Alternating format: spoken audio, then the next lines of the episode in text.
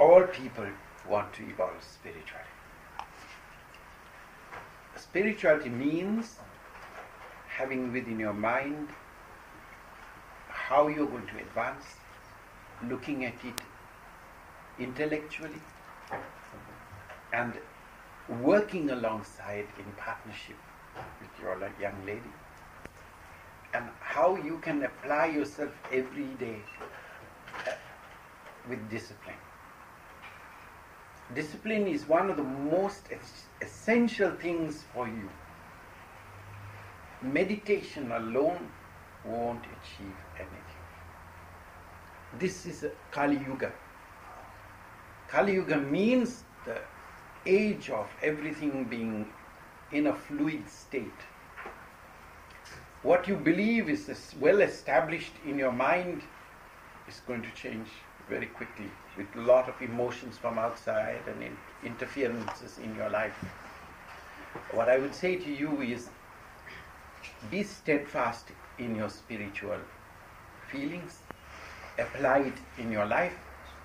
Don't just make it a philosophy, but a way of life.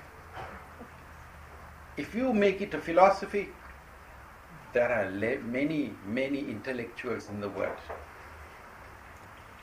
so many intellectuals that none of them have applied anything what they have discussed into their life.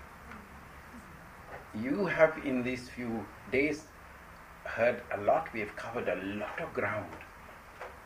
Now put it into practice. Every day, make up a program and apply it, both of you. You will enjoy that. Live in love apply it in your life that God is love, love is God. Love is caring, love is understanding, love is compassion, giving of yourself selflessly. That is my message to you. You will have a lot of people coming to you telling you how it is done and the magic and the there is no magic.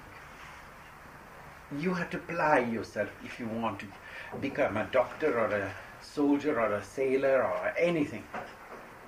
And so the same applies to spirituality. When people come and say, oh, there is a new guru and a new swami and a new, yes, yes, they are all new. Apply. But what is not new is your Paramatma, your Atma, your spirit and the divinity within. There exists in you for a long, long time. Now that is urging you on to want spirituality. I don't need to tell you, but what I'm telling you is to discover your divinity. You are divine, realize your divinity, behave in the fashion and manner of a divine human being, and every day chip a bit of the old habits away. Every day push them away that you discover your greater self and your divinity. Then you will have great peace of mind.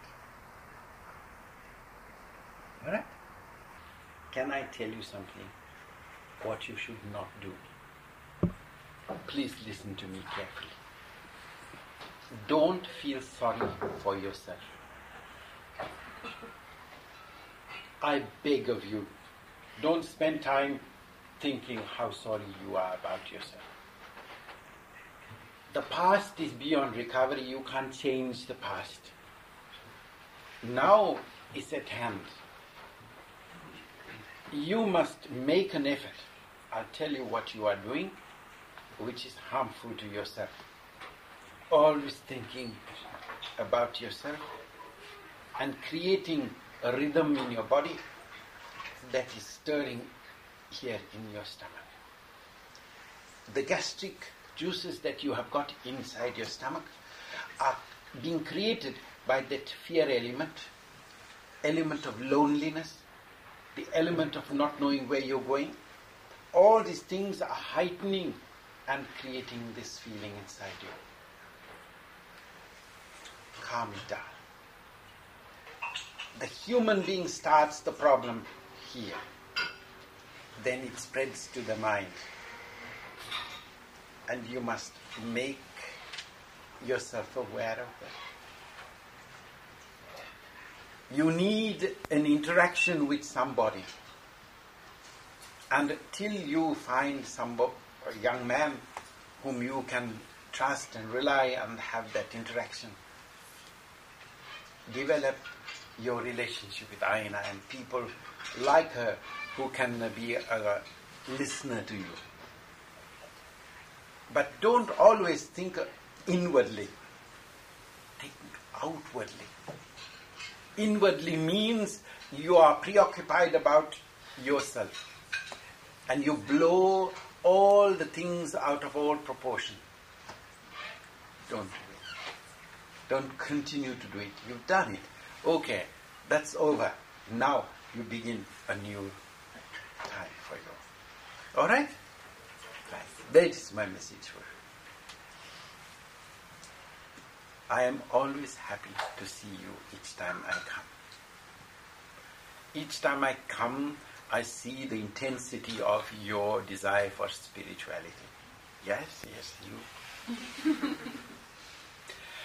but relax a little bit. Being too intense puts blocks in the way. And I want you to advance spiritually free, feeling free. Be a bird in the sky and fly freely with the currents of the wind and the mouth. That is what spirituality for me is. And you join me flying up there. Okay?